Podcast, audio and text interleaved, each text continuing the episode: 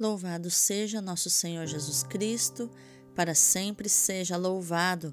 Hoje é segunda-feira, 20 de fevereiro de 2023, sétima semana do tempo comum. Santos Francisco e Jacinta Marto, os santos pastorinhos de Fátima, rogai por nós. Oração. Ó Senhor, mesmo sendo crianças, os irmãos Marto aprenderam a santidade de modo exemplar. Eles souberam descobrir a tua grandeza em tão pouco tempo e se entregaram totalmente a ti. Ensina-nos também a viver essa entrega de corpo e alma, para que, juntamente com eles, os anjos e a Virgem Maria, possamos cantar vossos louvores por Cristo Senhor nosso. Amém. Santos Francisco e Jacinta Marto, rogai por nós. Iluminai, Senhor, as nossas ações, para que em vós comece e em vós termine tudo aquilo que fizermos no dia de hoje, em nome do Pai, do Filho e do Espírito Santo. Amém. Rogai por nós, ó Santa Mãe de Deus, para que sejamos dignos das promessas de Cristo. Divino Espírito Santo, consumi em mim tudo aquilo que me impede que eu me consuma em vós. Dá-me amor apaixonado pela palavra de Deus, que é seu próprio Filho Jesus. Senhor Jesus, que eu compreenda a vossa palavra, que eu anuncie a vossa palavra e principalmente que eu viva a vossa palavra. Amém. A primeira leitura de hoje é do livro do Eclesiástico, capítulo 1, versículos do 1 ao 10. Toda sabedoria vem do Senhor Deus. Ela esteve e está sempre com ele. Quem pode contar a areia do mar, as gotas de chuva, os dias do tempo? Quem poderá medir a altura do céu, a extensão da terra, a profundeza do abismo? Antes de todas as coisas foi criada a sabedoria. A inteligência prudente vem da eternidade. Fonte da sabedoria é a palavra de Deus, no mais alto dos céus, e seus caminhos são os mandamentos eternos. A quem foi revelada a raiz da sabedoria? Quem conheceu as capacidades do seu engenho? A ciência da sabedoria, a quem foi revelada? E quem compreendeu sua grande experiência? Só um é o Altíssimo, Criador onipotente, Rei poderoso e a quem muito se deve temer, assentado em seu trono e dominando tudo, Deus. Ele é quem a criou no Espírito Santo. Ele a viu, a enumerou e mediu. Ele a derramou sobre todas as suas obras e em cada ser humano segundo a sua bondade. Ele a concede àqueles que o temem. Palavra do Senhor, graças a Deus. O responsório de hoje é o Salmo 92 ou 93, versículos do 1 ao 5. Reina o Senhor, revestiu-se de esplendor. Deus é rei e se vestiu de majestade revestiu-se de poder e de esplendor. Vós firmastes o universo inabalável, vós firmastes vosso trono desde a origem. Desde sempre, ó Senhor, vós existis. Verdadeiros são os vossos testemunhos, refúgio a santidade em vossa casa, pelos séculos dos séculos, Senhor. Reina o Senhor, revestiu-se de esplendor. Aleluia, aleluia, aleluia. Jesus Cristo, Salvador, destruiu o mal e a morte, fez brilhar pelo Evangelho a luz e a vida imperecíveis. 2 Timóteo 1, 10. Aleluia, aleluia, aleluia. O Evangelho de hoje é Marcos 9, do 14 ao 29. Naquele tempo, Descendo Jesus do monte com Pedro, Tiago e João, e chegando perto dos outros discípulos, viram que estavam rodeados por uma grande multidão. Alguns mestres da lei estavam discutindo com eles. Logo que a multidão viu Jesus, ficou surpresa e correu para saudá-lo. Jesus perguntou aos discípulos: Que discutis com eles? Alguém da multidão respondeu: Mestre, eu trouxe a ti meu filho, que tem um espírito mudo. Cada vez que o espírito o ataca, joga-o no chão e ele começa a espumar, range os dentes e fica completamente rijo. Eu pedi aos teus discípulos para expulsarem o espírito, mas eles não conseguiram. Jesus disse: Ó geração incrédula, até quando estarei convosco? Até quando terei de suportar-vos? Trazei aqui o menino. E levaram-lhe o menino. Quando o espírito viu Jesus, sacudiu violentamente o menino, que caiu no chão e começou a rolar e a espumar pela boca. Jesus perguntou ao pai: Desde quando ele está assim? O pai respondeu: Desde criança. E muitas vezes o espírito já o lançou no fogo e na água para matá-lo. Se podes fazer alguma coisa, tem piedade de nós e ajuda-nos. Jesus disse: Se podes, tudo é possível para quem tem fé. O pai do menino disse em alta voz: Eu tenho fé, mas ajuda a minha falta de fé. Jesus viu que a multidão acorria para junto dele, então ordenou ao espírito impuro: Espírito mudo e surdo, eu te ordeno que saias do menino e nunca mais entres nele. O espírito sacudiu o menino com violência, deu um grito e saiu. O menino ficou como morto, e por isso todos diziam: Ele morreu. Mas Jesus pegou a mão do menino, levantou-o e o menino ficou de pé. Depois que Jesus entrou em casa, os discípulos lhe perguntaram a sós: por que nós não conseguimos expulsar o espírito? Jesus respondeu: Essa espécie de demônios não pode ser expulsa de nenhum outro modo a não ser pela oração. Palavra da salvação, glória a vós, Senhor. Vejamos o contexto das leituras de hoje.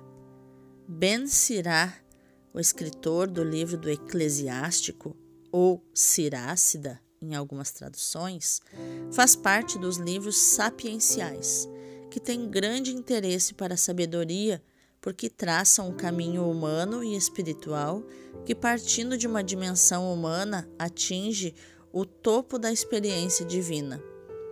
O nosso texto desenvolve três ideias principais na primeira leitura de hoje. Deus é fonte e sede da sabedoria desde toda a eternidade, como, como nos dizem os versículos do 1 ao 4. A sabedoria, tal como o mundo criado, é um mistério inacessível. Versículos 2, 3 e 6. Criada por Deus, a sabedoria foi por, por ele derramada abundantemente nas suas obras. Versículos 8 a 11. Então, resumindo, as três ideias principais. Primeira, Deus é fonte e sede da sabedoria desde toda a eternidade. 2. A sabedoria, tal como o mundo criado, é um mistério inacessível. E 3. Criada por Deus, a sabedoria foi por ele derramada abundantemente nas suas obras. A corrente sapiencial importada do estrangeiro foi adaptada pelo javista à sua teologia, que acentua a origem divina da sabedoria. Só abrindo parênteses, o escritor javista era aquele que era devoto de Javé, de Deus Javé, ou Yahvé, numa tradução melhor, mais fiel. Segundo o livro dos Provérbios, a sabedoria foi criada por Deus antes do próprio mundo. Isso está em Provérbios 8, do 22 ao 24. A própria sabedoria humana, que parece ter origem na experiência do homem e no estudo, tem, em última instância, a sua origem em Deus. Deus não só dá origem à vida, mas também à sabedoria. Ben Sirá tal como Jó, nos, nos capítulos 38 a 41, e Isaías, no capítulo 40, versículos do 12 ao 14, sublinha o caráter misterioso e inacessível do mundo criado e da sabedoria. Sendo assim, só por dom de Deus é que o homem pode possuir a sabedoria. O coração do homem que ama a Deus é lugar que o Senhor privilegia para lançar a sabedoria. Há, portanto, um certo paralelismo entre sabedoria e amor. Os verdadeiros sábios são os que amam a Deus. Habita neles a sabedoria, que é um atributo de Deus. Melhor ainda, habita neles o próprio Deus. Assim, no Ben Sirá, já se respira o ar oxigenado do Novo Testamento, que celebra Cristo, sabedoria de Deus, como nos diz Paulo em 1 Coríntios 1, 24. Já no Evangelho de hoje, Jesus não permitiu que os discípulos acampassem no Monte Tabor, onde Jesus se transfigurou, mas nem ele ficou lá muito tempo. Ao chegar junto dos discípulos, os viu rodeados por uma multidão que não esperava sua vinda. Surpreendida, a multidão suspendeu a discussão com os discípulos e acorreu para saudá-lo. É então que o pai de um jovem endemoniado lhe fala do estado de saúde do filho, acrescentando que os discípulos não tinham conseguido curá-lo.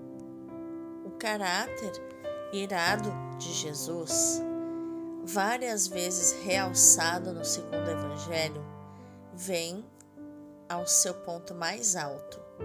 Jesus, irado, diz: Ó geração incrédula, até quando estarei convosco? Até quando vos suportarei? Trazei o menino aqui, nos diz o versículo 19. Jesus verifica que a sua pregação e os milagres realizados não tinham conseguido consolidar a fé dos discípulos nem da multidão, daí a sua indignação. Todavia, não abandona aqueles que sofrem. O pai do jovem também tinha uma fé inconsistente, mas pelo menos reconhecia Jesus com humildade se podes alguma coisa, socorre-nos, tem compaixão de nós, ele diz no versículo 22. Já era um princípio de fé que Jesus intuiu. Partindo dessa fé inicial, porque Jesus sempre parte do que, daquilo que a pessoa tem para oferecer, então, partindo dessa fé inicial desse homem e escutando a sua oração, eu creio ajuda a minha pouca fé. Jesus concede-lhe uma fé mais robusta. Depois realiza o milagre pedido, libertando o menino do espírito mudo e deixando um breve intervalo de tempo para que se revelem a grandeza e o poder do amor. A multidão pensa que o jovem estava morto, mas pelo contrário, estava livre e podia iniciar uma nova vida. Quando os discípulos interrogam Jesus sobre a sua incapacidade em curar o jovem, o Divino Mestre acena mais uma vez a necessidade da oração. Vamos meditar mais profundamente as leituras de hoje. Os livros sapienciais da Sagrada Escritura, ou os livros de sabedoria, como o Eclesiástico, de Ben Sirá, apresenta-nos um caminho humano e espiritual que, partindo da realidade que somos e que também nos envolve, nos ensina a permanecer nela, mas a nos elevar até Deus. Em outros tempos, era uma atitude bastante espontânea, também entre nós ocidentais. Hoje talvez não seja tanto, mas é uma atitude que continua sendo necessária e parece mesmo urgente num mundo vítima de convulsões, assim como o jovem de que nos fala o Evangelho. Jesus nos indica dois meios para sairmos da loucura das convulsões que nos agitam. Primeiro, a fé e depois a oração. A fé nos dá um poder incrível, mesmo nas circunstâncias mais difíceis, como podemos verificar na vida de tantos homens e mulheres ao longo da bimilenária história da Igreja. A fé nos permite rezar de modo eficaz. A oração, que segundo Carlos de Foucault, consiste em pensar em Deus, amando-o, eleva-nos para o mesmo Deus a partir de uma qualquer circunstância. Pode um aspecto da natureza que nos leva a apreciar a sabedoria do Criador, que tudo dispôs com ordem e beleza. Mas também pode ser um sofrimento provocado por grave doença, ou uma crise qualquer que nos perturba física e psiquicamente, a traição de um amigo, um insucesso profissional. Nestas circunstâncias, pode ser mais difícil nos elevar para Deus, nos dar conta do amor com que continua a envolver-nos. Mas é possível se tivermos a atitude do Pai de que nos fala o Evangelho. Em qualquer circunstância, sem descuidar os meios humanos, havemos de nos dirigir ao encontro do Senhor e lhe falar com humildade e confiança. É a oração que nos permite abrir o cofre dos favores divinos, porque nos põe em contato com o Deus vivo, a quem, segundo o ensinamento de Jesus, dizemos: Faça-se a tua vontade. Este abandono em Deus é importante para nós pois ele sabe que mais nos convém e não convém. De qualquer modo, havemos de louvar, dar graças, pedir perdão, oferecer, suplicar em qualquer circunstância. Esta atitude sapiencial nos enche de paz, ainda que o Senhor não nos dê exatamente o que pedimos, porque nos põe em sintonia e em comunhão com Deus. Rezar é, sobretudo, encontrar o acesso a Deus, a ligação entre a terra e o céu. Vamos orar? Senhor Jesus, faz-me compreender a lição do milagre que hoje escuto no Evangelho. Faz-me compreender que para me curar tenho de passar pela morte como o jovem possesso. O importante é que me estendas a mão e me levantes. Também o nosso mundo precisa de passar por uma morte que prepare a ressurreição. Tu também aceitaste morrer para ressuscitar. Para isso, confiando sempre na fidelidade e no poder do Pai, rezaste intensamente durante a agonia. Ensina-me também a acreditar e a rezar para ser iluminada e, através da morte, encontrar o caminho para a vida. Amém.